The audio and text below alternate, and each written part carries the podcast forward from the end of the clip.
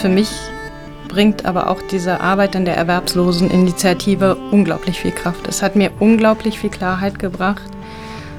Ich wusste früher, bevor ich dort gelandet bin, eigentlich nicht, was los ist. Ich wusste nicht, wie das Sozialsystem funktioniert.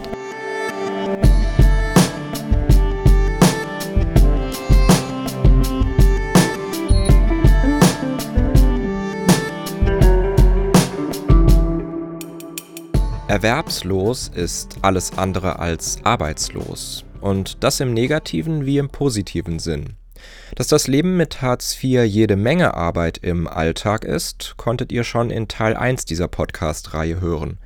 In Teil 2 ging es darum, was die Parteien ändern wollen, und jetzt, im dritten und letzten Teil, hören wir, wie Erwerbslose politisch arbeiten. In Kassel tun das Menschen in der Solidarischen Erwerbsloseninitiative.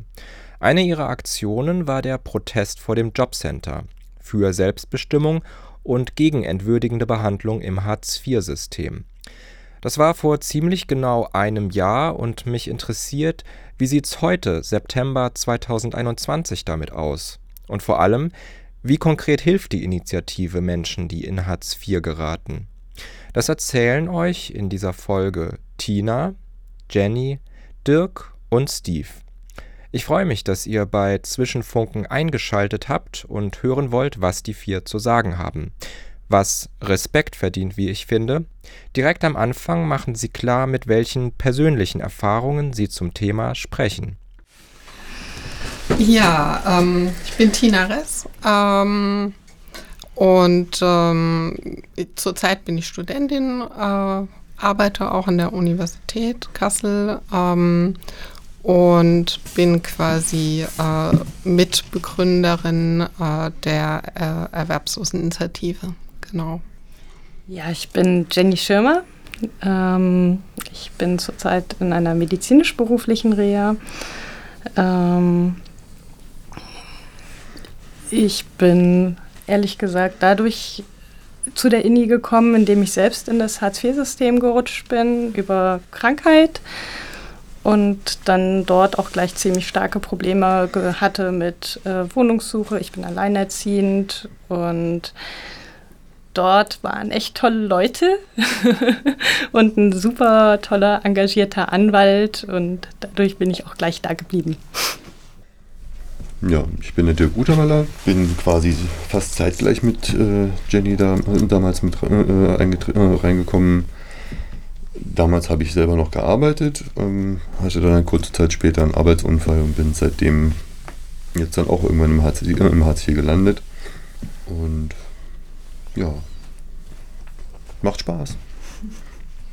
Mein Name ist Steve Lavan. Ähm, ich bin zu der INI gekommen durch Jenny. Die hat, ähm, wir haben uns über Hartz IV unterhalten und jetzt ab Oktober werde ich auch Kunde des ähm, Jobcenters werden, weil ähm, die Aufträge alle weggegangen, äh, ab weggebrochen sind. Ja, danke euch für diese erste Runde. Und ihr seid jetzt alle in dieser solidarischen Erwerbsloseninitiative in Kassel aktiv. Was macht denn diese Initiative? Ja, ähm, da kann ich ein bisschen was dazu sagen. Also die Erwerbsloseninitiative hat sich äh, im Herbst 2000, 2018 gegründet und ähm, es ist eine Art äh, Selbsthilfegruppe von Betroffenen für Betroffene von ähm, Arbeitslosengeld 2 oder wie du schon gesagt hast, umgangssprachlich Hartz IV. Und ähm, genau, also Menschen kommen da zusammen, tauschen ihre Erfahrungen aus, ähm, ja, helfen sich gegenseitig, unterstützen sich und ja, ähm, begleitend ist ein äh, Anwalt für Sozialrecht auch äh, mit dabei und unterstützt, falls es dann äh, in den rechtlichen Bereich reingeht. Genau, und das ist für schon viele Menschen hilfreich gewesen.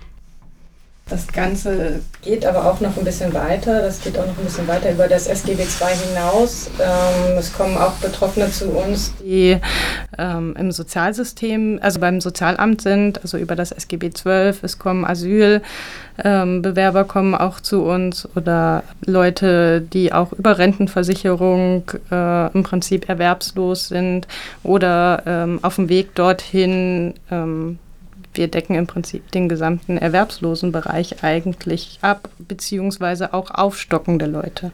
Das heißt, die, die auch arbeiten gehen, aber nicht genügend Einkommen haben, um, ihr, um ihren Lebensunterhalt zu sichern. Das weist ja vielleicht auch so darauf hin, warum ihr euch Erwerbsloseninitiative und nicht Arbeitsloseninitiative genannt habt, oder? Ja. ja.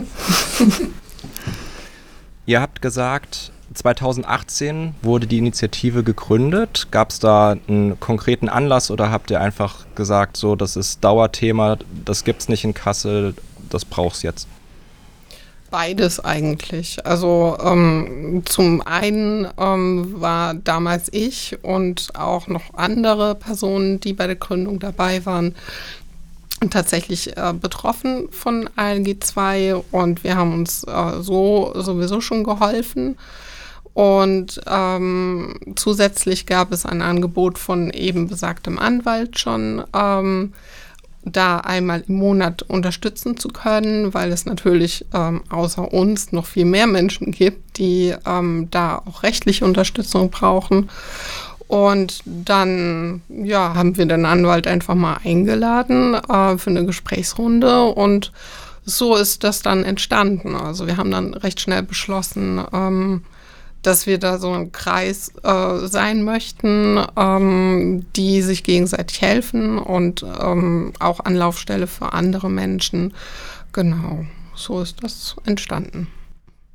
Vielleicht könnt ihr mal so ein bisschen sagen, was so in der Lebenswirklichkeit von Menschen dahinter steckt. Also was bedeutet das für den Alltag, wenn man von Geldern nach dem Sozialgesetzbuch 2 angewiesen ist? Also äh, Jenny, du hast gerade schon gesagt, okay, da stecken schon auch noch andere Geldbezüge so drin, aber ich würde mal jetzt vermuten, so SGB 2 ist ja so das Hauptding bei euch in der Initiative, oder? Es ist schon sehr, sehr stark. Ähm, wenn ich zu den Geldleistungen was sagen darf im Bereich zum Beispiel fürs SGB 12, die, die Gelder sehen zum Teil sehr ähnlich aus. Es gibt da halt eher so die Problematiken zum Beispiel über das Vermögen. Also da steht man sich tatsächlich mit dem SGB 2 etwas besser als mit dem SGB 12. Aber die großen Problematiken, die im SGB 2 auftauchen, sind einfach, ist der Druck vom Jobcenter. Und was heißt das dann so für den Alltag? Also ist das was, was Leuten dann einfach so permanent im Nacken sitzt, dieser Druck? Ja. Also wie, wie, was erzählen Leute, die zu euch in diese Beratungen kommen? Die Menschen haben halt immer wieder einfach auch Druck mit dem Arbeitsmarkt, dass sie, ähm, dass sie in Stellen vermittelt werden, die eigentlich nicht wirklich nachhaltig ähm, für eine Integration in den Arbeitsmarkt sorgen ähm, dass sie einfach jede Stelle eigentlich quasi annehmen müssen, die ihnen zur Verfügung steht, dass nicht geguckt wird, wie sind die persönlichen Präferenzen, wie entwickelt sich ein Mensch. Eigentlich sollte das stattfinden. Ähm, ich glaube, viele reden sich auch immer damit raus, dass ähm, oder rechtfertigen dieses System, dass dieses stattfinden würde, aber in der Realität ähm, findet es einfach nicht so statt. Das heißt, also wenn ich jetzt zum Beispiel selber Hartz IV bekommen würde oder in diesem System drin bin, und ich kann dann nicht einfach sagen, nee, diese Arbeit passt mir nicht, bin ich vielleicht auch körperlich nicht unbedingt dafür geeignet. Da kann dann mein Sachbearbeiter oder meine Sachbearbeiterin sagen, nee, du musst aber.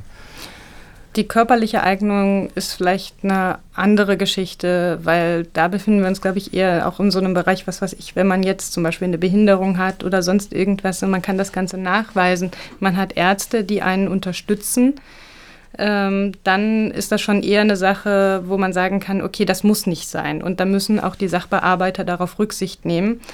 Aber was weiß ich, das passt einfach nicht zum Lebenswandel. Zum Beispiel, ähm, ich, ich bin halt jetzt gerade in dieser alleinerziehenden Sache drin und dann fallen mir dazu natürlich irgendwie die Beispiele ein.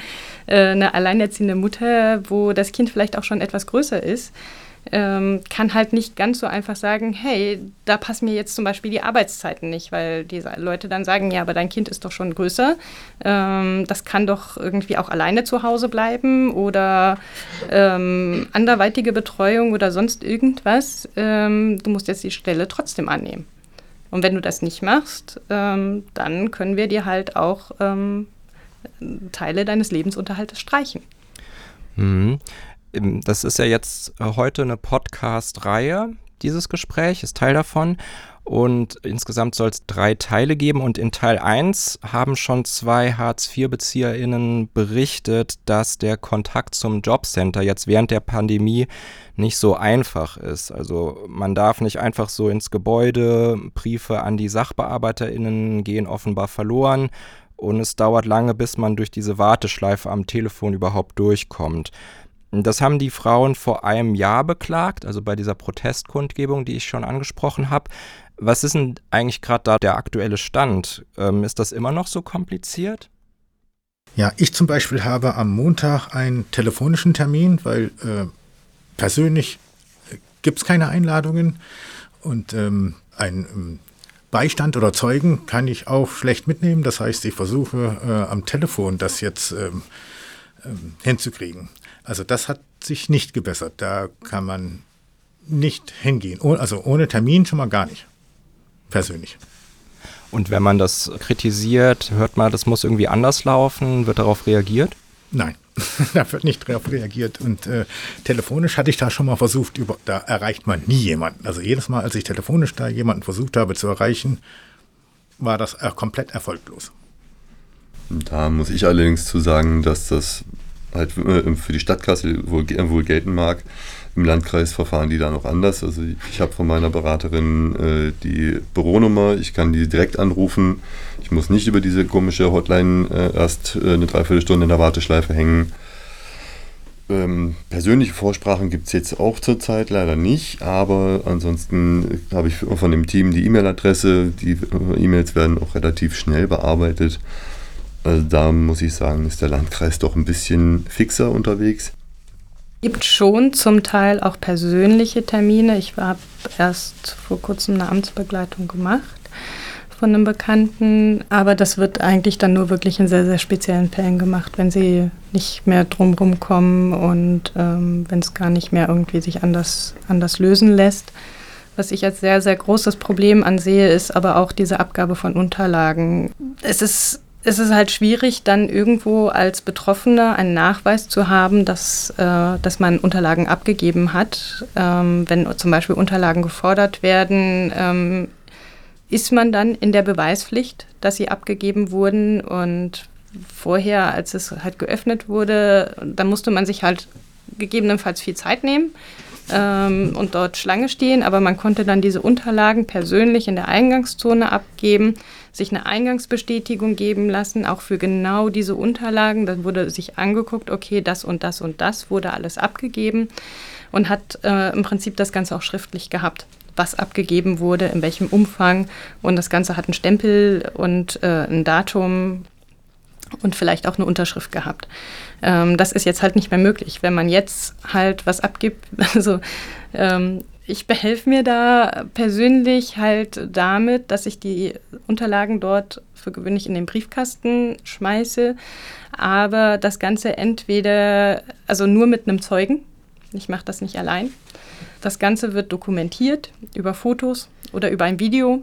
Ich habe auch schon äh, für Unterlagen in dem Briefkasten wirklich die, die, den kompletten, also komplett alle Unterlagen mit jeder einzelnen Seite in ein Video reingehalten, damit man auch, damit ich auch nachweisen kann, ähm, dass ich diese Sachen abgegeben habe, wie ich das in den Umschlag gesteckt habe und so weiter und so fort, um einen Nachweis zu haben. Das klingt ja auch so, als ob Menschen, die zum Jobcenter gehen, eigentlich permanent in der Beweispflicht ja. sind. Also es wird grundsätzlich erstmal davon ausgegangen, dass Menschen da nicht korrekt mit umgehen oder ja. so ein Verdacht oder so ein Misstrauen. Also.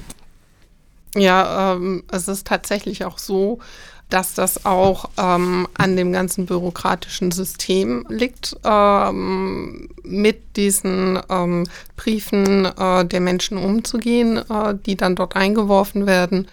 Denn äh, beim Jobcenter, die machen die Briefe natürlich nicht selbst auf. Ähm, das wird abgeholt äh, und geht tatsächlich zu einem entfernten Scan. Ähm, Unternehmen, die scannen die ganzen Papiere ein und das landet dann im EDV-System. Und da ist es dann schon öfter vorgekommen, dass einfach irgendwelche Papiere verschütt gegangen sind. Man bekommt dann gesagt, naja, man muss die BG-Nummer ordentlich draufschreiben. Ein anderer Mitarbeiter sagt, naja, der, der Sachbearbeiter muss mit drauf. Der nächste sagt wieder, nein, das ist nicht nötig. Also da ist auch eine sehr ähm, schwierige Struktur äh, der Bürokratie. Und ähm, ich glaube, das äh, spielt da dann auch nochmal rein. Und das wird natürlich den äh, Betroffenen angelastet. Ähm, weswegen dann halt ganz viele, wie Jenny jetzt auch sagte, dann mit Foto oder Video hingehen und äh, sagen, ja hier, ich habe das abgegeben, das ist nicht mein Verschulden. So. Wir haben ja jetzt schon so ein paar Problemfelder gehört, was so in der Pandemie bisher schwierig ist, so im Umgang mit dem Jobcenter. Wo seht ihr da aktuell so den größten Handlungsbedarf jetzt so einfach nach diesen ganzen Monaten Pandemieerfahrung? Wo würdet ihr sagen, so das müsste sich jetzt unbedingt ändern, damit das leichter wird? Ganz wichtig wäre einfach wirklich eine vernünftige, umfangreiche Beratung das in allererster Hinsicht alleine, auch wenn, wenn man dieses Ding nimmt, wie gebe ich Unterlagen ab. Man bekommt keine Anleitung dafür.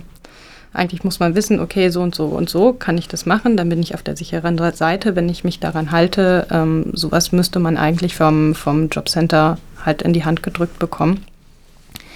Ähm, diese Sachen erstmal alle selber rauszufinden, dafür braucht man schon einige Versuche, wenn man eigentlich gar keine Ahnung hat und davon recht viel. Ähm, genauso auch für welche Leistungen stehen einem zu. Ähm, welche Möglichkeiten gibt es? Welche ähm, angrenzenden Möglichkeiten in andere Leistungssysteme gibt es? Zum Beispiel Wohngeld oder ähm, Kinderzuschlag und so weiter und so fort. Und es findet halt nicht immer eine passende Beratung einfach statt, wie man im Prinzip auch vernünftig dasteht.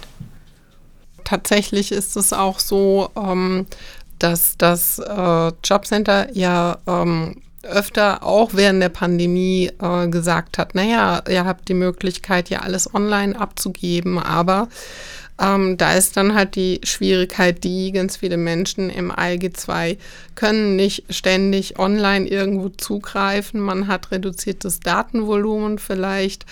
Ähm, man hat keine Scanner zu Hause oder, oder, oder. Ähm, und äh, beim Jobcenter wird dann äh, wie selbstverständlich davon ausgegangen, ähm, dass die Menschen da zugreifen können. Und das betrifft natürlich auch die ganzen Informationen. Es wird dann ständig gesagt, naja, man findet das hier und da auf der Internetseite und übersieht dann halt einfach, dass Menschen da ähm, vielleicht vielfach gar nicht drauf zugreifen können. So, also sei es jetzt technisch oder ähm, einfach äh, vom Know-how her. Ähm, genau, und das ist dann halt auch die Schwierigkeit. Und deswegen kommen dann halt auch Menschen zur ähm, Erwerbsloseninitiative. Ja, aber das geht halt auch noch weiter. Ähm, selbst für die Leute, die es können, sind die Möglichkeiten einfach beschränkt.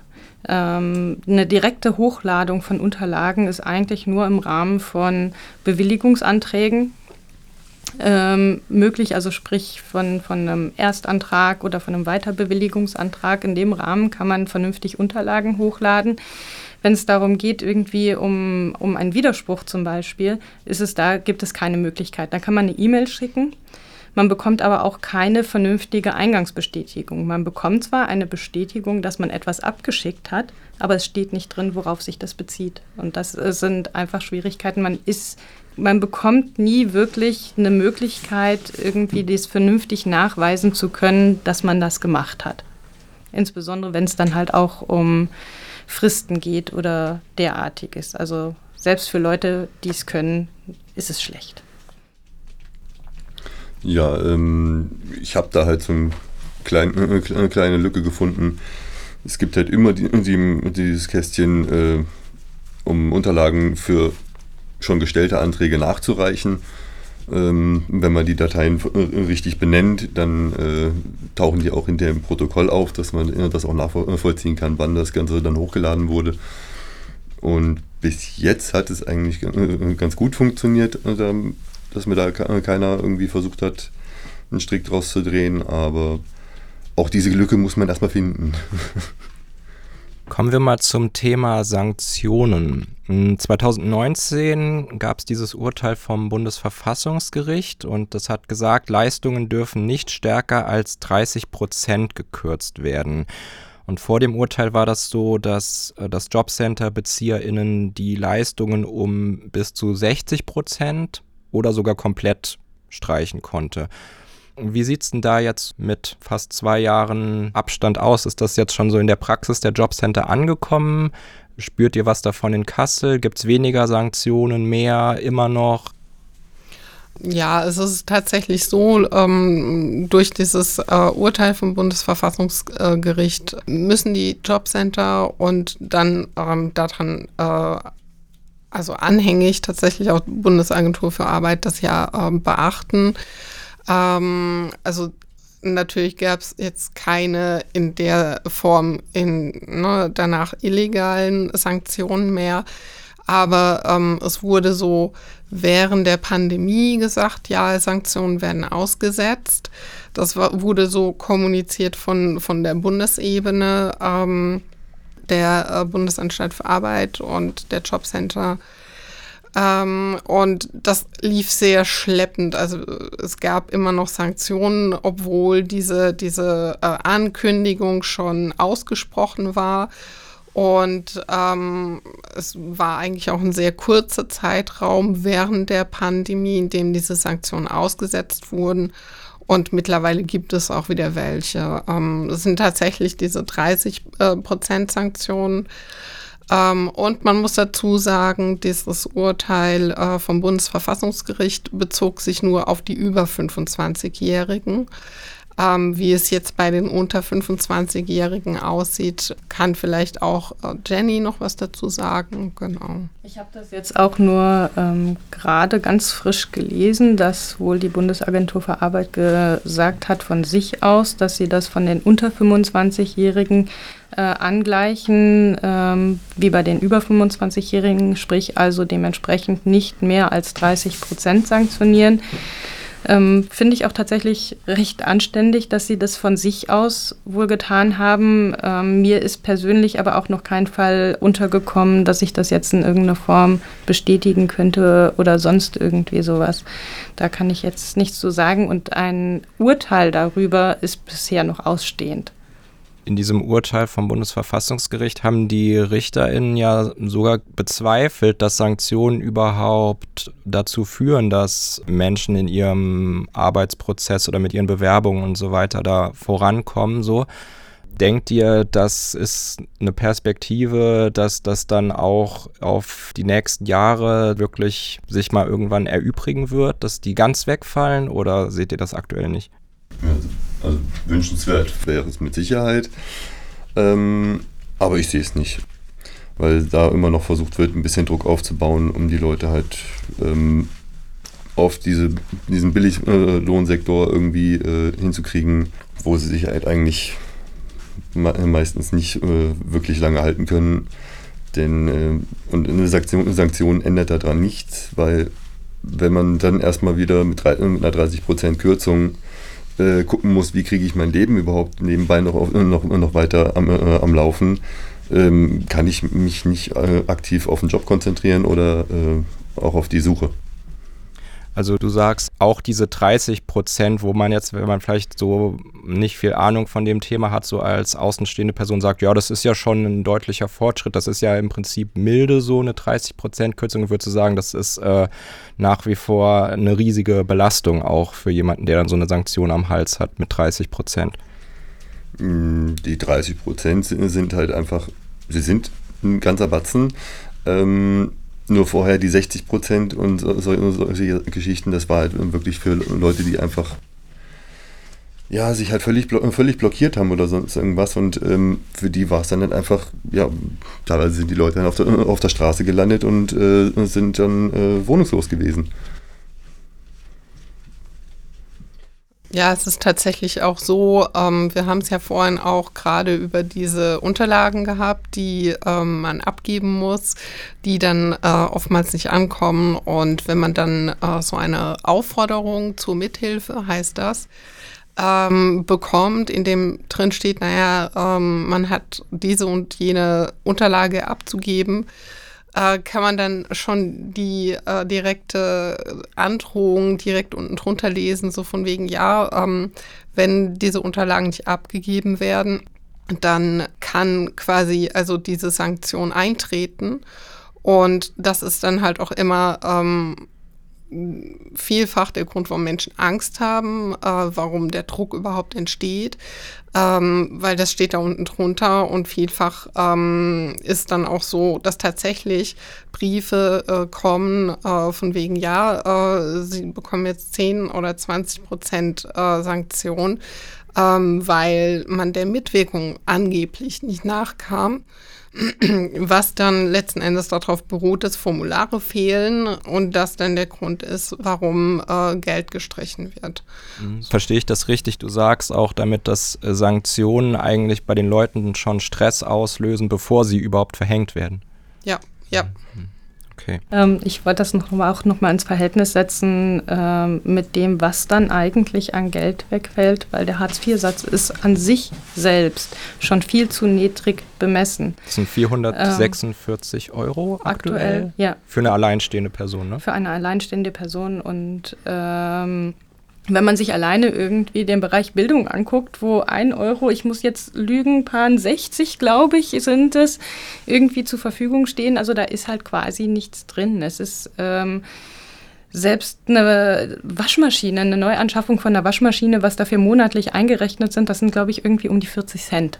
Ähm, damit kann man über viele, viele Jahre muss man da sparen, um damit eine Waschmaschine irgendwie äh, anzusparen. Das geht nicht. Deswegen äh, sind da auch immer wieder Fälle von Härtefall, Mehrbedarfen und so weiter und so fort. Und wenn die Waschmaschine dann kaputt geht? Muss man tatsächlich, ähm, wenn man das weiß, einen Härtefall-Mehrantrag ähm, stellen, was ich, ich, ich habe es noch nicht äh, erleben müssen. Ähm, ich weiß nicht, wie der Umgang damit ist, aber wo man dann im Prinzip auch erstmal wieder belegen muss, warum das Geld nicht reicht, ähm, dass man auf diese Waschmaschine hingespart hat im Lauf der Zeit. Es wird sich dann halt gerne darauf berufen, mit dem Regelsatz sei alles abgedeckt. Und wenn dann so knapp ein Drittel dieses Regelsatzes wegfällt, ist das unglaublich viel. Insbesondere muss man halt auch weiter bedenken, es können auch mehr Gelder im Endeffekt noch wegfallen, weil zum Beispiel ein Darlehen zurückbezahlt werden muss.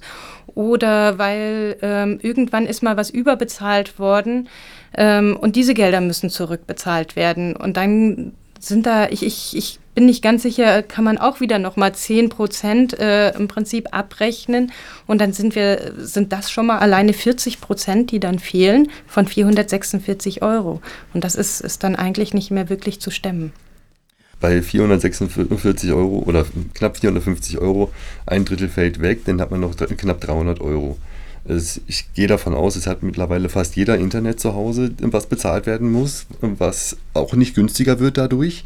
Ähm, man hat ein Handy, ähm, zur Not mit einer Prepaid-Karte, die auch um die 10 Euro im Monat äh, frisst, dass man äh, auch fürs Jobcenter erreichbar ist, beziehungsweise auch äh, sich dann drum, um Jobs kümmern kann. Strom wird, wird ja auch nicht mitbezahlt. Das sind auch fixe, fixe Kosten, die sich nicht verringern. Ähm, und wenn man dann schon mal 100 Euro Fixkosten hat, 150 fallen weg, ähm, dann sind wir schon mal bei 250 Euro und dann hat man halt so gut wie nichts mehr, um wirklich irgendwie zu leben oder zu überleben. Und da läuft es dann halt meistens dann auf Schulden hinaus. Wenn diese Sanktionen dann verhängt werden, dann geschieht das durch die SachbearbeiterInnen in den Jobcentern. Und äh, da fand ich ganz interessant, mal so eine Perspektive von einer ehemaligen Sachbearbeiterin ähm, zu hören. Und zwar von der Inge Hannemann. Die ist auch, glaube ich, so mit eine der vehementesten Kritikerinnen von Hartz IV. Auch, glaube ich, zu der Zeit schon, als sie da gearbeitet hat, weil sie halt das äh, viele Missstände mitbekommen hat und halt auch angeprangert hat öffentlich. Genau, und sie hat dieses System Hartz IV quasi von der anderen Seite kennengelernt und ich würde einfach mal kurz in ein Statement von ihr da reinhören mit euch. Wir haben eine extreme Angst, einmal bei den Erwerbslosen, aber auch auf der Seite der Jobcenter-Mitarbeiter. Ja, weil auch jeder Jobcenter-Mitarbeiter kann von heute auf morgen erwerbslos werden und auf der anderen Seite des Schreibtisches sitzen. Ähm, vielen ist es bewusst, vielen ist es aber noch auch gar nicht bewusst. Ja? Und ich möchte auch mit, meinem, mit meiner öffentlichen Kritik auch die aufwecken, dass ich sage, Jobcenter-Mitarbeiter, auch ihr könnt morgen auf der anderen Seite sitzen.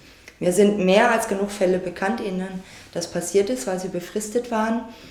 Mir sind auch Fälle bekannt, die den Druck nicht mehr standgehalten haben durch Repressalien, weil sie anders gearbeitet haben, die gemobbt worden sind, die dann von sich ausgegangen sind und jetzt Hartz IV beziehen. Könnt ihr euch das vorstellen, dass es da SachbearbeiterInnen gibt, die vielleicht gar nicht so glücklich damit sind, was sie da machen? Oder habt ihr vielleicht sogar schon konkret von welchen gehört?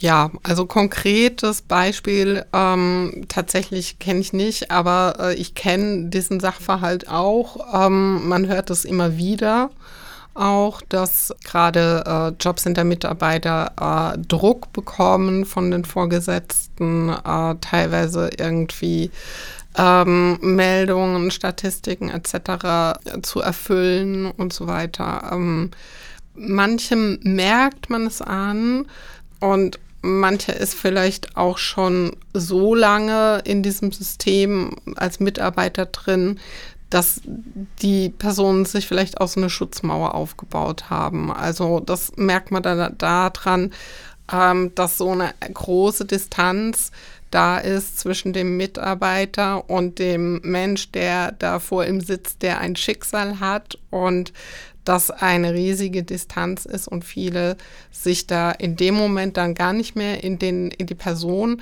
mit ihrem Schicksal einfühlen können. Und ähm, ich glaube auch, dass das tatsächlich auch äh, die, die Mitarbeiter dort kaputt macht. Also weil das ist einfach für alle ein riesiger Druck ähm, psychischer und ähm, genau deswegen wäre es auch eigentlich echt gut, wenn es das in Zukunft nicht mehr gäbe für alle. Kannst du aus eurer Sicht ein Gespräch geben, ein gemeinsames, wo man das mal so anerkennt, dass beide irgendwie unter diesem System leiden? Ist öffentlich wahrscheinlich schwierig, sonst hätten wir das hier auch in dieser Sendung bestimmt gemacht. Wäre mal eine Idee für eine weitere Folge, wenn sich Leute dazu bereit erklären. Kann ja auch gerne anonymisiert sein, aber ja, was denkt ihr? Also äh, sind das zwei Seiten, die da wirklich sich unversöhnlich gegenüberstehen oder wäre nicht eigentlich die Aufgabe, dass man gemeinsam halt an einem besseren System arbeitet? Also es wäre total wunderbar, wenn sowas passieren würde wenn ähm, Menschen sich auch von der anderen Seite dementsprechend dazu äußern würde. Ähm, bisher haben wir nichts derartiges mitbekommen. Wir haben auch schon mal ein Gespräch ähm, mit der Leitung vom Jobcenter führen können. Ähm, da wird aber nicht dementsprechend auch dazu gestanden. Dann, ähm, ich, ich kann mich noch erinnern, dass ich damals halt mal angesprochen habe, dass sie sich doch bestimmt vorstellen, oder dass sie doch bestimmt auch den Wunsch, Wunsch haben, selbstbestimmte Menschen äh, im Prinzip dort als Kunden zu haben. Und äh, mir wurde da tatsächlich zugestimmt. Ähm, aber ich kann mir bis jetzt, also momentan einfach echt nicht vorstellen, dass da noch irgendwie ein einlenkendes Ding kommt, das äh, wirklich dann auch, was, was darauf hinweist, dass, dass es einen wohlwollenden Umgang gibt. Werdet ihr als Initiative wahrgenommen vom Jobcenter oder von Leuten, die in der Verwaltung hier in Kassel sitzen? Haben die mal registriert, okay, da gibt es eine Gruppe, die finden das gar nicht so toll und die machen politische Arbeit dazu? Ähm, ja, so genau kann ich es jetzt nicht benennen, aber wir wissen, dass an einigen Stellen in der Stadt Kassel, also sprich Stadtverwaltung etc., das schon bekannt ist, dass es unsere Erwerbsloseninitiative gibt. Weil Jenny es gerade angesprochen hat, ähm, es gab ja äh, ein Gespräch mit der Leitung des Jobcenters und dementsprechend gab es dann auch noch äh, Gespräche beziehungsweise auch Anträge ähm, in der Stadt Kassel. Ähm, also da gab es schon in der Vergangenheit ein paar Aktionen, wo eigentlich klar sein müsste, dass es schon bekannt ist. So, also das, das ist mit Sicherheit so, ja. Aber ich glaube, sie versuchen uns noch zu ignorieren. ja, vielleicht ändert sich das ja in Zukunft, wenn ihr noch ein paar Jahre mehr aktiv seid. Ich wünsche es euch nicht, dass es so lange nötig ist, aber wir wissen ja nicht, wie es weitergeht damit. Und ja, bei euch in der Initiative sind Menschen aktiv, die, wie ihr jetzt auch gesagt habt, selber vom System Hartz IV betroffen sind. Vielleicht könnt ihr mal so ein bisschen was dazu sagen, was das bedeutet, in einem Bereich politisch aktiv zu sein, der so krass mit dem eigenen Leben und mit dem eigenen Alltag so ständig verknüpft ist. Also ich nehme an, das ist ja was anderes als eine Politgruppe, wo man einmal die Woche hingeht und dann nimmt man sich vielleicht eine kleine To-Do-Liste mit nach Hause und dann hat man aber auch wieder den Kopf frei. Also wie, wie ist das, seht ihr euch da selber als AktivistInnen? Wie, was ist das für eine Rolle, die ihr da habt? Ja, Aktivist. Ja, also man versucht da schon, schon dann auch äh, das Ganze so ein bisschen von, von seinem eigenen Leben dann äh, so ein bisschen abzutrennen, aber das funktioniert nicht, weil man halt auch durch die Arbeit, äh, die wir da halt reinstecken, äh, ganz, ganz viele Sachen auch bei sich selber dann äh, bemerkt, äh, dass da Dinge gemacht werden von, von Amtsseiten, die schon seit zig Jahren, äh, wo es Urteile gegen gibt, dass sie, dass, sie es nicht mehr, dass sie es nicht mehr einfordern dürfen, es trotzdem mit äh, Androhung von Sanktionen äh, gemacht wird. Zum Beispiel die Vermieterbescheinigung, die ich jetzt erst wieder einreichen musste, ähm, die seit 2012 schon nicht mehr zulässig ist. Mögt ihr anderen sagen, wie das bei euch ist? Also ich habe schon äh, öfters Erfahrungen mit dem Jobcenter gehabt und äh, hauptsächlich negative. Ich, also vor Corona zum Beispiel hatte ich ähm, einen Anhörungsbogen gehabt, weil ich mich angeblich sozialwidrig verhalten habe, laut ihren Unterlagen. Dann habe ich gefragt, okay, wenn es in ihren Unterlagen steht, dann hätte ich gerne Akteneinsicht. Dann bin ich mit einem Beistand, also sprich Zeugen, äh, zu der Akteneinsicht hingekommen und dann meinte mein Sachbearbeiter, ach, ging es um diese äh, sozialwidriges Verhalten? Sag ich, ja, eigentlich nur darum geht's. Ja, da hätte die, ähm, äh, die Frau vom, ähm, von der Zeitarbeitsfirma sich etwas weit aus dem Fenster gelegt und es stimmt, stimmte nicht, was äh, mir vorgeworfen würde. So, na prima, dann hat sich das jetzt wohl erledigt. Ja. Ähm, äh, solche Sachen sind einfach unglaublich, also, also eine, eine Grund, Misstrauen war. Also bis, äh, jetzt weiß ich nicht, ob sie jetzt Angst hatte, ähm, ähm, selber ähm, ihre Quote nicht erfüllt zu bekommen, das weiß ich nicht, aber ich, äh, also sie war sehr eifrig darin, ein Fehlverhalten von mir fest zu, äh, feststellen zu können. Und hast du das Gefühl, dass so Auseinandersetzungen mit dem Jobcenter ein bisschen einfacher sind oder dass, dass du da mehr Rückendeckung oder mehr Kraft hast, dass, dass du das in der Initiative machst und jetzt halt nicht nur so als Einzelperson auf ja, auf alle Fälle. Natürlich, wenn eine Gruppe da ist, ist das immer hilfreich. Äh, dann bin ich auch der Initiative sehr dankbar. Und wir haben ja auch immer noch den, den, den Anwalt, wenn es dann halt wirklich um rechtliche Sachen geht, äh, dass er uns dann nochmal äh, ein Backup geben kann inwieweit dann äh, die äh, Sachen, die einem angedroht werden, überhaupt zulässig sind und so weiter. Also das ist auch schon eine Menge wert, wenn man sich da im Kopf ein bisschen von distanzieren kann. Naja, und ähm, so generell, also die Arbeit äh, in der Erwerbsloseninitiative ist natürlich schon so, ne, weil du auch danach gefragt hast, wie ist das denn, ähm, was man da so erlebt. Also für mich ist es tatsächlich auch so, wenn jetzt in der Politik wieder über irgendwelche solche Dinge diskutiert wird, dann wird man natürlich hellhörig und überlegt sich schon, ja, was heißt das denn jetzt wieder für die Betroffenen? Und auch äh, welche, welche Hürden äh, entstehen dann da halt auch? Und manche, manche äh, Dinge machen einen halt natürlich auch betroffen und das beschäftigt einen dann natürlich auch abends immer noch, wenn man dann mal eine Amtsbegleitung hatte, wo man äh, bei einem äh, Gespräch mit dabei war, das halt wirklich sehr unschön war oder so, das beschäftigt einen natürlich abends auch. Ja. Du, du sagst, man wird hellhörig, was in der Politik so diskutiert wird. Das ist dann wahrscheinlich auch eine ganz andere Form von Zeitung lesen, Radio hören. Okay, was, was kommt denn jetzt wieder? Ja. So. Ich würde aber auch ganz gerne noch äh, eine andere Seite ähm, erzählen. Ähm, für mich bringt aber auch diese Arbeit in der Erwerbsloseninitiative unglaublich viel Kraft. Es hat mir unglaublich viel Klarheit gebracht. ich wusste früher, bevor ich dort gelandet bin, eigentlich nicht, was los ist. Ich wusste nicht, wie das Sozialsystem funktioniert. Ähm, ich bin vorher über den Bereich des Gesundheitssystems halt da reingestolpert, wo ich schon das Gefühl hatte, irgendwas läuft hier schief, aber ich konnte es nicht definieren.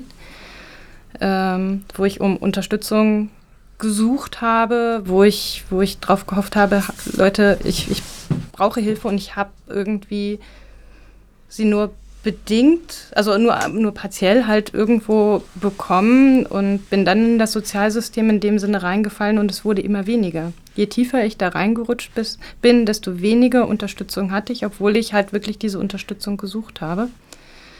Ähm und dieses Verständnis einfach auch dafür zu gewinnen, was bedeutet das eigentlich? Was bedeutet das auch für die Entwicklung eines Menschen? Ähm für mich ist es nicht einfach ähm, bisher gewesen, irgendwie in, in der Arbeitswelt in dem Sinne so zu funktionieren. Ähm, auch im, was weiß ich, im Bereich ähm, Ausbildung, Studium oder sonstiges.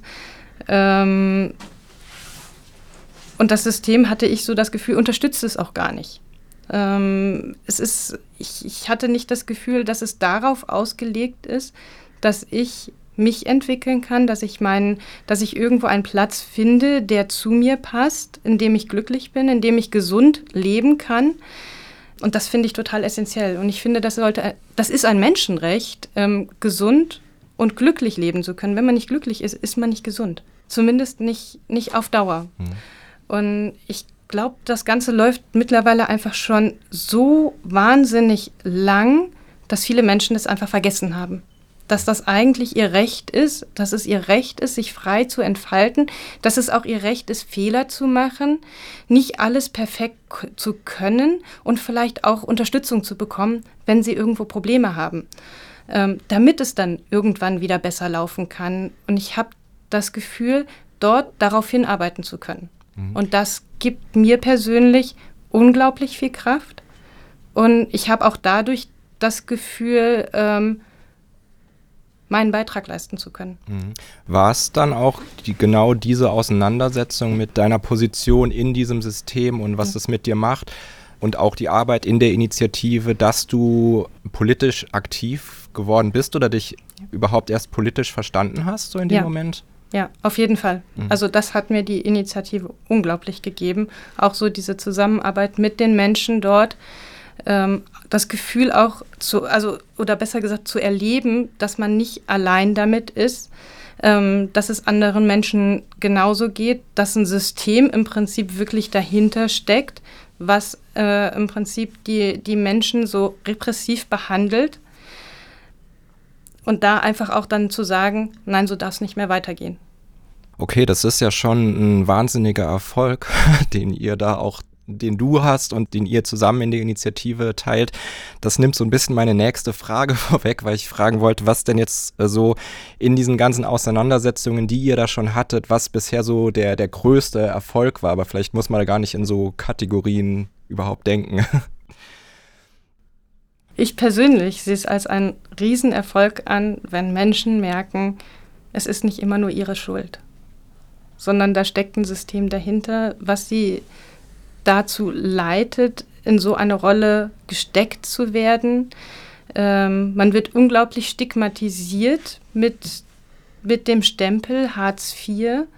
Ähm, das Bild, was dort drüber verbreitet wird, ähm, also ich, ich fand das total erschreckend. Jetzt vor, vor kurzem hat der Scheele einen Kommentar von sich gelassen. Äh, Ganz kurz, wer ist Scheele?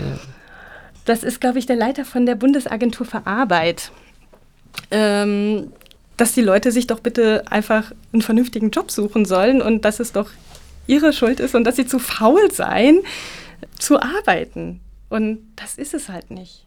Das ist und, ja auch immer noch so ein sehr weit verbreitetes genau. Klischee, das auch ja in der Gesellschaft immer noch so hoch und ja. runter gekaut wird. Und es wird dadurch den Leuten immer Schuldgefühle eingeredet.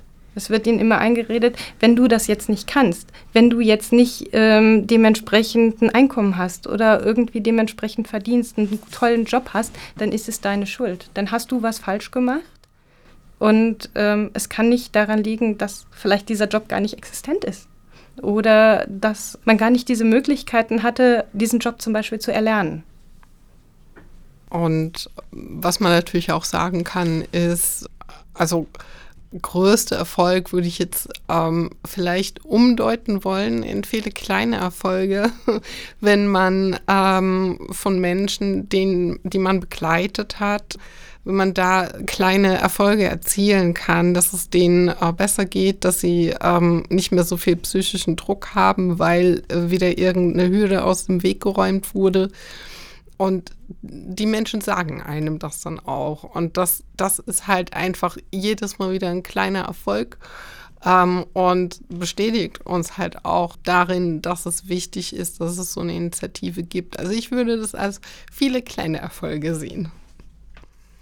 Okay. Mm, in Teil 2 von dieser Podcast-Reihe, wenn jetzt dieses Interview veröffentlicht wird, dann ist das auch fertig, kann ich verraten. Dann könnt ihr euch das jetzt schon anhören. Link steht in der Podcast-Beschreibung. Genau, in diesem Teil 2, da habe ich mir angeschaut, äh, was die Parteien mit Hartz IV vorhaben. Und da gibt es ja sehr unterschiedliche Konzepte von irgendwie, ja, es soll alles bleiben, wie es ist, bis äh, Hartz IV muss komplett überwunden werden und durch was ganz Neues ersetzt werden. Habt ihr denn Hoffnung, dass vielleicht in der nächsten Regierung oder dass durch Parteien sich was positiv verändert? grundsätzlich, äh, wenn wir jetzt mal davon ausgehen, ähm, wie momentan gerade die Wahlumfragen aussehen, ähm, dass wir sehen, dass die SPD gerade so im Höhenflug ist. Ähm, SPD und CDU geben sich da nicht wirklich viel, glaube ich. Ähm, und wenn wir zurück. Die haben doch gesagt, sie wollen Hartz IV überwinden, hat doch Malu ja, Dreyer gesagt. Ja, wenn wir zurückgehen zum äh, Urteil des Bundesverfassungsgerichts 2019, da war ähm, Hubertus Heil, unser aktueller Arbeits- äh, und Sozialminister, ja auch ähm, anwesend. Äh, und dort äh, hat er auch wieder, also hat er nochmal bekräftigt, dass er äh, für dieses Konzept äh, fördern und fordern steht für das ALG 2 und hat sich gegen äh, die komplette Aufhebung der Sanktionen ausgesprochen. Ähm, und hat das auch nochmal bekräftigt, dass er der Meinung ist, ähm, dass das nötig ist und ja, also sehr viel Hoffnung sehe ich jetzt nicht darin, dass sich innerhalb dieser zwei Jahre seine Meinung geändert hat und die der SPD. so, ähm, und äh, es ist sicherlich vermutlich richtig, dass in der SPD irgendwie so eine, ähm, eine Idee aufkeimt, dass das nicht so toll war, was sie damals gemacht haben diesem, mit diesem System. Aber ich äh, kann mir nicht vorstellen, ähm, dass das äh, von den etablierten Parteien jetzt ähm, wirklich angegangen wird. So, weil es tatsächlich viele ähm, Meinungen gibt äh, in der Politik, die sagen, ja, das muss bestehen bleiben. Und das ist halt einfach nicht richtig, weil ähm, es nimmt den Menschen äh, äh die Entfaltungsmöglichkeiten, ähm, auch die Möglichkeiten, vielleicht neue Jobs anzunehmen, die sie vielleicht ähm, auch gerne machen würden, aber tatsächlich durch dieses äh, repressive System einfach so eingeschränkt sind. Und ähm, ich kann mir schwer vorstellen, dass sich da in den nächsten vier Jahren was ändern wird. Das ist ja krass. Also die ähm, Agenda 2010, die Hartz IV eingeführt hat, die ist ja jetzt auch schon fast 20 Jahre alt. Ich glaube, irgendwie so 2004, 2005 irgendwie so rum wurde es eingeführt ich finde es krass, also ich, vermutlich gibt es Menschen, die gar nicht wissen, dass es mal äh, ein etwas würdigeres System, ein etwas besseres System überhaupt gab. Also die da so reingewachsen sind in dieses System, okay, und das so als ganz selbstverständlich annehmen. Was ich halt auch sehr wichtig finde, nochmal zu ergänzen, ist einfach auch, dass die Menschen die Möglichkeit mal haben sollten, auch einen Job abzulehnen. Weil es gibt ja keine Regulierung dadurch, wie ist der Arbeitgeber. Ähm, Im Prinzip kann eigentlich ein Arbeitgeber schalten und walten, so mehr oder weniger, ähm, wie er das möchte. Und er hat keine Regulierung in dem Sinne mehr von oben. Eigentlich muss diese Regulierung von unten kommen, indem dann Leute sagen können, hey, bei diesem Arbeitgeber möchte ich keinen Job mehr machen. Ähm, diese Möglichkeit wird ihnen aber durch das Hartz-IV-System im Endeffekt genommen. Und das ist halt wirklich ein riesengroßes Problem. Und ich sehe aber auch das genauso, ähm, dass ich da relativ wenig Hoffnung habe, ähm, dass die großen Parteien dort dem entgegenwirken. Ähm, da fände ich es halt tatsächlich ganz gut, wenn sich Leute ähm, damit tatsächlich, also die, die ganz normalen Menschen halt damit auseinandersetzen, ähm, sich Gedanken darüber machen, was bedeutet das Sozialsystem, was bedeutet das vielleicht auch für jeden selbst, weil das ist halt unser Sicherheitsnetz, wenn wir in Arbeit stecken. Auch die, die ganz normalen Leute, die, die vielleicht denken, dass sie in einem guten Job sind und so weiter und so fort, denen kann es auch passieren, ob sie krank werden, ob sie aus irgendwelchen Gründen, weil der Betrieb ähm, nicht mehr existent ist, aus welchen Gründen auch immer, können sie genauso irgendwo mit der Zeit in das Hartz-IV-System rutschen. Und das ist dann einfach eigentlich das Sicherheitsbäcker. Und das sollte unser Sozialsystem sein. Und ich, ich hoffe, dass es wieder dorthin geht. Es gibt ja doch einige Ansätze, die genau in diese Richtung arbeiten. Ähm, die Menschen sollten sich halt, würde ich mir wünschen, damit auseinandersetzen.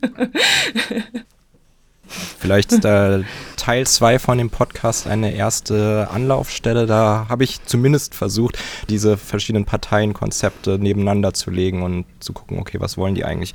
Aber ähm, Dirk, du wolltest auf jeden Fall noch was dazu sagen. Ja, ich finde halt auch gerade, dass dieses System einfach die jungen Leute sehr, sehr einschränkt in ihrer Berufsfindung. Weil auch die Schulen es heutzutage ja nicht mehr hergeben, wie, wie viel Praktika macht man? Eins, zwei. Äh, also aus meiner Geschichte jetzt gesehen, ich bin vom Einzelhandelskaufmann äh, zum Mechatroniker geworden, äh, was im Jobcenter, äh, mit dem äh, Jobcenter im Nacken einfach nicht möglich ist, weil ich habe die äh, Freiheiten gehabt. Ich habe äh, oder ich habe es mir genommen, ähm, Jobs auszuprobieren und wenn sie halt nichts für mich waren, ich mich da nicht wohlgefühlt habe, sie auch wieder äh, aufzuhören. Und ähm, kann, äh, kann, sich heutzutage so ein junger Mensch einfach nicht mehr leisten, wenn er darauf angewiesen ist. So dieses Try and Error, mal irgendwie, okay, ich guck mal rein, äh, wenn es nichts ist, dann halt irgendwas anderes, das ist schwieriger geworden, so, ne? Dann, ja. Okay. Ich wollte nur sagen, vorher gab es ja auch Arbeitslosengeld, Arbeitslosenhilfe und Sozialhilfe. Das wissen viele nicht, also das wissen meine Kinder nur, weil ich mit ihnen darüber gesprochen habe. Und äh, das ist in Vergessenheit geraten und das System war nicht schlecht. Also es gab ein System vor Hartz IV, das wesentlich besser war. Was war da anders? Kannst du da sagen, was so ein, so ein naja, da wurde der Status ja auch ähm, ähm, gesichert. Also Arbeitslosengeld ausgelaufen ist, hat man Arbeitslosenhilfe bekommen. Ein paar Mark, D-Mark damals noch. Äh, weniger. Wie das genau jetzt, ähm, könnte ich jetzt nicht äh, ins Detail jetzt ähm, erläutern, wie es, aber es wurde der Status gesichert. Was man ja auch feststellen kann, so ist, dass diese Schere zwischen Arm und Reich in Deutschland immer weiter auseinandergeht. Das ist eine Floskel, die man oft hört, die aber leider einfach der Realität entspricht. Und wir haben eben schon über Parteien gesprochen. Jetzt gerade stehen wir kurz vor der Bundestagswahl und irgendwie scheint das Thema so gar nicht äh, vorzukommen. Woran liegt denn das aus eurer Sicht? Also so Thema Armut, Hartz IV, kriegt man nicht so viel mit, oder? Also viel habe ich jetzt auch nicht mitgekriegt, weil ich auch einfach politisch noch nicht so äh, mich da irgendwie integriere. Ähm, zwar hier und da und dort, aber es gibt durchaus äh, da Ansätze, die ähm, irgendwie 97 Prozent der äh, äh, Bevölkerung entlasten und äh, 3 Prozent äh, belasten. Das sollte man sich mal zu Gemüte führen. Also ich kann mir, kann mir gut vorstellen, warum das Thema aber nicht so öffentlich ist. Also es gibt natürlich Ansätze ähm, und das ist auch ganz gut so. Aber warum diese ganzen nicht so bekannt sind, ähm, ist, glaube ich, dass da jetzt gar nicht das große, zumindest seitens der großen Parteien, nicht das sonderlich große Interesse daran ist, da viel dran zu ändern. Und viele Menschen sind einfach unwissend. Die kennen das Sozialsystem nicht, die sind halt in ähm, ihren Strukturen sozusagen aufgewachsen, die irgendwie funktionieren ähm, sind da auch relativ sicher vielleicht gerade aktuell und dass es vielleicht anders sein könnte, dass wenn, wenn aus irgendwelchen Gründen diese Strukturen zusammenbrechen, ähm, glaube ich, ist da noch ein großes Vertrauen rein, dass es danach funktioniert. Und ähm, ich glaube einfach auch, dass da noch ähm, dieses Verlassen darauf ist, da sind Menschen, die kümmern sich drum. Unsere Gesellschaft funktioniert ja im Prinzip wie ein, ein Team. So sollte zumindest eigentlich eine Gesellschaft sein und irgendwie ist es ja auch so. Und da muss man sich natürlich drauf verlassen. Also man kann sich ja nur um einen gewissen Bereich kümmern. Ähm, da muss man sich halt darauf verlassen, dass der andere Teil des Teams halt seine Aufgaben vernünftig macht. Und dadurch beschäftigen sich halt die Menschen einfach nicht damit. Und wenn das dann nicht in irgendeiner Form in deren Leben tritt, so dass sie auch merken, hey, da ist ja wirklich was dran, dann glauben sie halt einfach auch so diese Sachen, das sind alles faule Menschen, ähm, die sind alle unfähig oder sonst irgendwas und ähm, haben, kommen nicht auf die Idee, dass vielleicht wirklich an diesem ganzen System was geändert werden muss und werden auch nicht aufmerksam. Also hat das auch mit einer handfesten Diskriminierung gegenüber Hartz-IV-BezieherInnen zu tun? Also man hat ja zum Beispiel auch so von Rassismus, Antisemitismus und Sexismus hat man ja schon mal so gehört und da kann man sich grob was drunter vorstellen. Äh, über Klassismus wird deutlich seltener geredet. Ähm, also Klassismus, das sagt Wikipedia, bezeichnet Vorurteile oder Diskriminierung aufgrund der sozialen Herkunft oder der sozialen Position und richtet sich meist gegen Angehörige einer niedrigeren, in Anführungsstrichen, niedrigeren sozialen Klasse. Ich bin da jetzt selber kein Experte so in dem Thema. Ähm, aber wenn ich das richtig verstehe, richtet sich das so bei diesem Klassismus halt die Diskriminierung weniger äh, dagegen, dass jetzt jemand arm ist, sondern so macht sich an so Sachen wie Kleidung, Sprache, Bildung fest. Wie erlebt ihr das? Begegnet euch Klassismus persönlich oder bekommt ihr von Leuten mit, die das erfahren? Ist ein ganz großer Punkt, wo ich auch so das Gefühl habe, warum, ähm, dass das halt auch im Endeffekt ausschlaggebend ist, dass die Leute nicht unterstützt werden, weil sie einfach abgeschrieben werden. Ähm, und ich finde es der Begriff Klassismus ist ja zumindest meines Wissens noch, noch relativ jung in dem Sinne, noch recht ungeläufig und ich bin ehrlich gesagt sehr erfreut darüber, ähm, dass er immer weiter verbreitet ist. Also dass er sich immer weiter verbreitet, dass ähm, mehr Menschen anfangen, sich darüber Gedanken zu machen, sich darüber im Klaren zu werden, dass es so ist und auch mehr dafür kämpfen, das Ganze zu überwinden. Aber es könnten auch gerne mehr werden. Aber was versteht ihr unter Klassismus? Also ich kann tatsächlich auch aus meiner Erfahrung sagen, ähm, wenn man das jetzt bezieht auf äh, Arbeitslosengeld 2, sprich Hartz IV, äh, ist es so, dass ähm, sich halt auch viele Menschen immer noch schämen dafür. Das ist so tatsächlich schambehaftet. Man gehört dann eben zu der, wie du schon sagst, zu der ähm, quasi äh, niedrigeren, Anführungsstrichen, sozialen Klasse. Ähm, da möchte man eigentlich nicht dazugehören, weil man kommt vielleicht, ne, wie schon erwähnt wurde, aus einem normalen Job, ist krank geworden oder äh, die Firma ist pleite gegangen. Und dann sitzt man nach einem Jahr, aber äh, normales Arbeitslosengeld, sitzt man dann eben äh, ähm, da mit diesem Arbeitslosengeld 2. Und das ist tatsächlich schon so.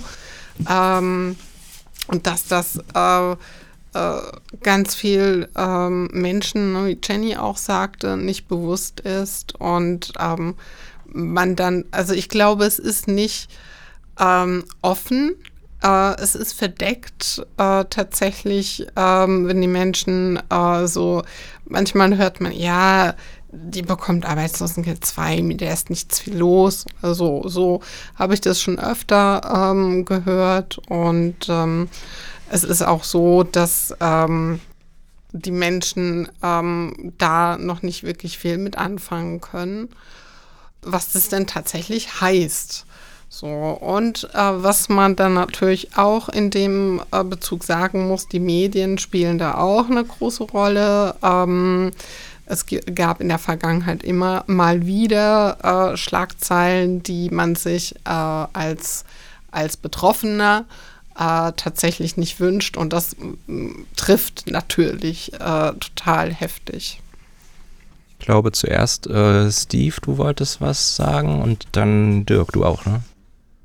Ja, also Klassismus, das fängt ja schon viel früher an, hier gerade in Deutschland in der Schule, wenn ähm, es gibt Hauptschule, äh, Hauptschulzweig, Realschule, äh, Gymnasium, wenn an äh, jemand gesagt wird, nee, das Gymnasium ist für dich schlecht, weil deine Eltern könnten dich ja, könnten dich ja gar nicht unterstützen, dann ist das äh, definitiv ein Fall von Klassismus. Und ähm, was für den Schüler oder Schülerin nicht gut ist und was vielleicht auch dann im Anschluss in ALG 2 mündet und so weiter und so fort. Das Ding ist einfach auch, wenn man in dieses System einmal reingerät, dann kommt man da halt auch schlecht wieder raus. Und das ist halt einfach, weil äh, Geld, äh, Geld für Bildung fehlt, weil äh, einem man ja quasi durch die äh, eingeschränkten Mietkosten, die übernommen werden, ja auch meistens in irgendwelche äh, Randbezirke rein, reingeschoben wird, ob bewusst oder unbewusst, keine Ahnung. Ähm, wo dann halt diese, auch diese tolle Ghettoisierung dann äh, vonstatten läuft und ähm, das ist halt einfach so das, das Ding dahinter. Die äh, etwas älteren Menschen kennen es können sich es einfach nicht vorstellen, dass man in dieses System einfach reinrutschen kann, unbeabsichtigt, also un, unverschuldet. Weil ich bin durch einen Arbeitsunfall da, rein, da reingeraten. Hätte ich vor 20 Jahren das Ganze gehabt, da haben die Leute alle fest bei ihrer Firma gearbeitet, dann war, war das äh, Ganze abgesichert, ähm, dass sie dann einen anderen Arbeitsplatz in der Firma kriegen. Ich war über eine Zeitarbeitsfirma da und bin da gelackmeierte. Ich, äh, der Kunde möchte mich nicht mehr haben, die Zeitarbeitsfirma muss mich nicht weiter bezahlen. Bumm, stehe ich, äh, steh ich auf der Straße und nach einem Jahr ALG 1 äh, sitzt man im Hartz IV. Äh, ich würde ganz gerne nochmal den Punkt äh, aufgreifen, den Steve gerade ähm, gebracht hat. Wir hatten uns letztens auch genau darüber unterhalten. Ähm, mir ist jetzt vor kurzem aufgefallen, dass ich das total erschreckend finde. Ähm, ich bin damals aufs Gymnasium gegangen und ich hatte ganz selbstverständlich in der achten Klasse einen Schüleraustausch. Mein Sohn ist auf die Realschule gegangen. Und irgendwann stelle ich fest, ei, wo ist denn sein Schüleraustausch? Der ist ja gar nicht vorhanden. Damit wird einer großen Menge an Kindern ein, ein Erlebnis genommen, auch ähm, eine ganz andere Art von Lernen kennenzulernen. Eine Art von Lernen, die Spaß macht, Freude daran zu haben und so weiter und so fort. Und das wird einfach einer größeren Menschengruppe wirklich ähm, vorenthalten. Und es wird dann nur einer privilegierten Gruppe sozusagen gewährt. Das, finde ich dadurch wirklich sehr deutlich. Und es, es macht ja auch dieses, hat man Spaß am Lernen, ähm, entwickelt man sich natürlich dementsprechend weiter, geht andere Bildungswege und so weiter und so fort. Und dadurch geht das natürlich dann auch viel, viel stärker auseinander, diese Schere mit ähm, höher gebildeten Menschen und nicht hochgebildeten Menschen. Und ähm, es wird, sorgt halt nicht dafür, dass die anderen mitgehen können, dass sie da eine Chance drauf haben ich habe auch oft das Gefühl, dass die Leute so ein bisschen abgehakt werden, dass sich nicht wirklich ernsthaft damit auseinandergesetzt wird, warum haben zum Beispiel Kids irgendwelche Probleme. Ich habe heute irgendwie ein total schönes Ding erlebt. Ähm, ich war an der Straßenbahnhaltestelle und ähm, habe zwei Jungs ähm, zuhören dürfen, ähm, die sich über die Wichtigkeit von Englisch und dem Realschulabschluss unterhalten haben. Und der eine hatte anscheinend etwas Probleme mit Englisch und hat gesagt, oh, das ist mehr auswendig lernen. Er kriegt das nicht so hin, er versteht es nicht. Und ich habe ihm einen ganz, ich, ich, ich konnte es nicht anders und habe gesagt, ey, sorry Jungs, es war nicht zu überhören. Ähm, darf ich dir mal einen Tipp geben? So habe ich das mit meinem Sohn zumindest für die ersten Schritte auf die Kette gekriegt und ihn gefragt, ob er irgendwie einen Streaming Programmdienst äh, äh, hat und äh, ihm gesagt, hey, versuch mal die Filme auf Englisch zu gucken und guck sie mal erst mit deutschem Untertitel und wenn du dich dabei sicher fühlst, dann switch mal um auf den englischen Untertitel. Und wenn du was nicht verstehst, mach eine Pause, guck die Vokabeln nach, spul ein Stück zurück und guck's dir nochmal an. Und es war so schön zu sehen, wie erfreut die Kids waren. Also die, die waren richtig dankbar für diesen Tipp. So, hey, das kann man machen? Wirklich? Echt, das geht? Und das, das bringt was? Und, und ähm, solche Unterstützung halt irgendwie, die auch so ein bisschen dem Leben entsprechen der Kinder, das brauchen die. Und das kommt irgendwie. Anscheinend habe ich so das Gefühl von, von Seiten, ich weiß es nicht, der Schule oder was auch immer außen sein sollte, was die Menschen unterstützt, kommt halt nicht. Und aber wie gesagt, das, diese Gesichter, das war, das war wunderbar. Hey, Habe ich ja nicht gerecht, damit gerechnet, dass wir jetzt hier noch äh, Englisch-Tipps beim Thema Hartz IV mit äh, unterbringen. Aber es ist ja super, auch einfach mehr Solidarität ja, da untereinander. So Leute Fall. mitnehmen und äh, hey, guck mal, das geht so und so. Ja, ich wollte Jenny recht geben, weil ich habe das mit meinen Kindern auch gemacht. Also ich muss dazu sagen, ich bin auch gebürtiger Amerikaner und meine Muttersprache ist Englisch. Und äh, ich habe meinen Kindern immer angeboten, mit denen Englisch zu sprechen. Die haben das aber nie angenommen. Aber das mit den Filmen ist eine gute Idee. Also mit dem Streaming und das, das hat funktioniert. Das wollte ich nur anmerken. Ja, ich merke schon, ähm, Klassismus, großes Thema. Müssen wir unbedingt mehr drüber reden. Für mich auch neu. Vielleicht gibt es dazu dann mal eine extra Folge bei Gelegenheit.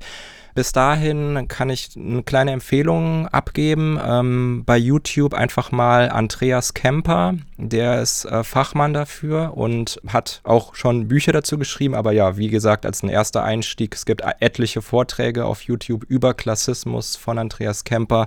Woher das kommt, Stichwort Bildung in der Schule, das kommt bei ihm auf jeden Fall drin vor. Also einfach mal äh, nachschauen. Link packen wir in die Podcast-Beschreibung. Ja, ähm, was würdet ihr denn jetzt äh, einer Person raten, die in dieses System aus Jobcenter, Agentur für Arbeit, Arbeitslosengeld 1, 2 äh, und so weiter, SGB 2 reingerät und erstmal völlig überfordert ist so mit dieser neuen Situation und da tauchen dann so ganz schnell Fragen auf, äh, wie was muss ich, was darf ich, was soll ich? Gibt es Basic-Tipps, mit denen man auf jeden Fall erstmal was richtig macht? Ehrlich gesagt würde ich empfehlen, guckt euch rechtzeitig nach Hilfe um. Ähm, sucht euch rechtzeitig irgendwie äh, zum Beispiel so einen Zusammenschluss äh, von Leuten, die da Erfahrung mit haben. Ähm, klar könnte ich jetzt irgendwie ein, zwei Sachen hier irgendwie erwähnen, was weiß ich, was jetzt zum Beispiel eine Eingliederungsvereinbarung betrifft und so weiter und so fort, aber das sind alles doch relativ komplexe Themen. Ähm, ich, wenn, man, wenn man da nicht irgendwie Leute hat, die ähm, mit einem drüber sprechen, was kommt da gerade auf einen zu, ähm, ist man da, glaube ich, ziemlich hoffnungslos aufgeschmissen. Also so ging es mir zumindest. Und ich kann wirklich empfehlen, wenn ihr merkt, da kommt irgendwas auf euch zu, es könnte passieren, ähm, ihr findet in der Zeit zum Beispiel vom Arbeitslosengeld 1 nicht irgendwie einen passenden Job, es könnte das Arbeitslosengeld 2 auf euch zukommen, sucht euch Leute, ähm, die euch unterstützen.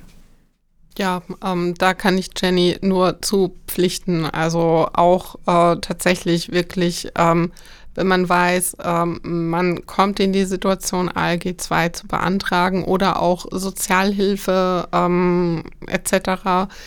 Ähm, einfach diese Sozialleistungen, äh, man soll sich tatsächlich Hilfe suchen. Ähm, es gibt im ganzen Bundesgebiet äh, verstreut ähm, Erwerbsloseninitiativen. Es gibt teilweise Erwerbsloseninitiativen, die größer sind als wir, die tolle Arbeit machen. Ähm, und äh, das ist total wichtig, weil also alleine kommt man da wirklich sehr schwer durch. Ähm, also, es sind auch teilweise rechtliche Dinge, äh, die wichtig sind, dann von einem Anwalt zu begleiten zu lassen. Und also das ist sehr, sehr wichtig, sich wirklich rechtzeitig Hilfe zu suchen und ähm, äh, ja, wir haben das Problem auch öfter, dass Menschen einfach viel zu spät äh, bei uns auftauchen, der Erwerbsloseninitiative, und dann sich die äh, äh, Probleme und die Hürden schon so massiv aufgebaut haben, dass man es das erstmal abarbeiten muss.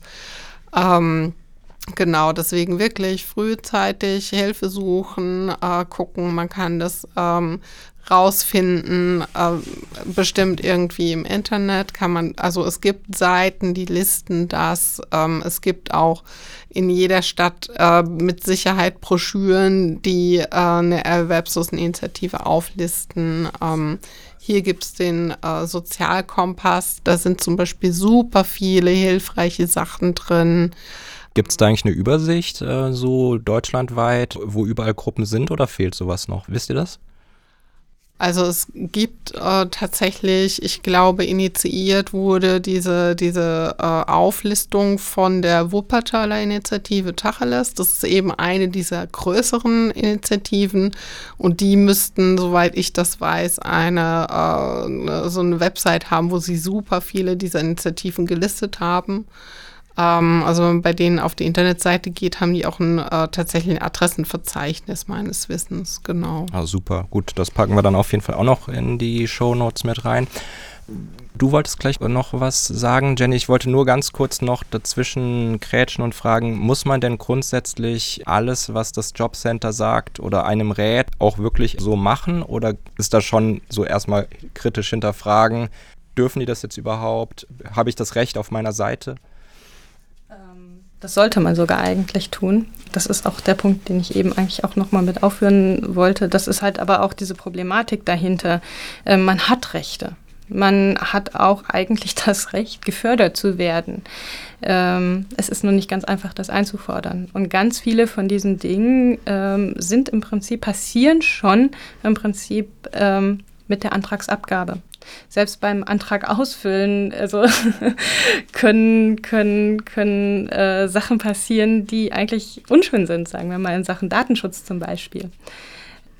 Und deswegen ist es halt so wichtig, wirklich vorneweg, am besten noch bevor irgendwas startet, sich da Hilfe dazu zu holen gerade um halt auch solche Sachen einzufordern. In, was ich eben meinte, in der Eingliederungsvereinbarung, da kann man eigentlich genau solche Dinge festlegen, dass man halt auch gefördert wird, dass, es, dass man ähm, vernünftig sozusagen auch erstmal betrachtet wird, um auch ähm, Förderungsmöglichkeiten zu entwickeln. Aber ähm, oft werden diese Dinge einfach dann standardmäßig äh, dem Betroffenen vorgesetzt. Unterschreibt bitte diese Eingliederungsvereinbarung. Und dann stehen die Leute erstmal da und wissen gar nicht, was sie machen können. Geschweige denn, wie sie sich vielleicht auch noch im Nachgang dagegen wehren können. Also das sind eigentlich so Dinge, die müssen im Vorfeld passieren. Hm, ja, weil es ist halt auch, ähm, was ich halt auch sehr wichtig finde, ist halt ja, sich wirklich äh, eine vertraute Person zu nehmen und äh, da schon mal auch so ein bisschen auch einfach auf das Bauchgefühl zu hören, weil die meisten Sachen merkt man schon, äh, wenn man das Ding liest und es kommt einem komisch vor. Kommt äh, zu uns, geht zu anderen Initiativen, lasst euch dann nochmal äh, Hintergrundwissen geben.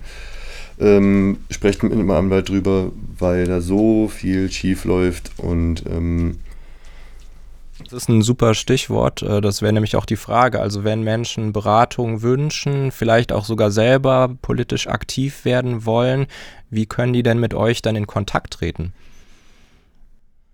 Also unsere Website lautet erwerbslos-ks.de. Wir freuen, da stehen auch unsere kompletten Kontaktdaten. Ich denke, du wirst sie bestimmt auch noch mal unten, äh, wie nennt man das? In die Notes. genau, die Notes stellen. Ähm, wir freuen uns riesig, wenn Leute sich engagieren möchten, wenn Leute Lust haben, auch was an diesem System zu ändern. Ähm, ihr seid dann sehr, sehr herzlich willkommen. Die müssen auch nicht alle nur betroffen sein. Bin da ja auch reingerutscht, ohne dass ich direkt äh, in dem Moment selber betroffen war. Das ist ja eine ganze Zeit lang später äh, passiert. Ja, das ist doch mal ein Wort. Solidarität auch von nicht betroffenen Seite ist ja nicht verboten. ähm, ja, das ist doch vielleicht auch, was ihr gerade gesagt habt, würde ich jetzt mal als ein gutes Schlusswort nehmen, falls ihr jetzt nicht noch dringend was unter den Nägeln habt. Dann würde ich mich bei euch bedanken, hier bei Tina, Jenny, Dirk und Steve, dass ihr euch die Zeit genommen habt und äh, vor allem so offen über eure persönlichen Erfahrungen auch gesprochen habt. Dankeschön. Bitte, Ja, danke gerne. für die Einladung. Gerne. Ja, vielen Dank. sehr, sehr nett.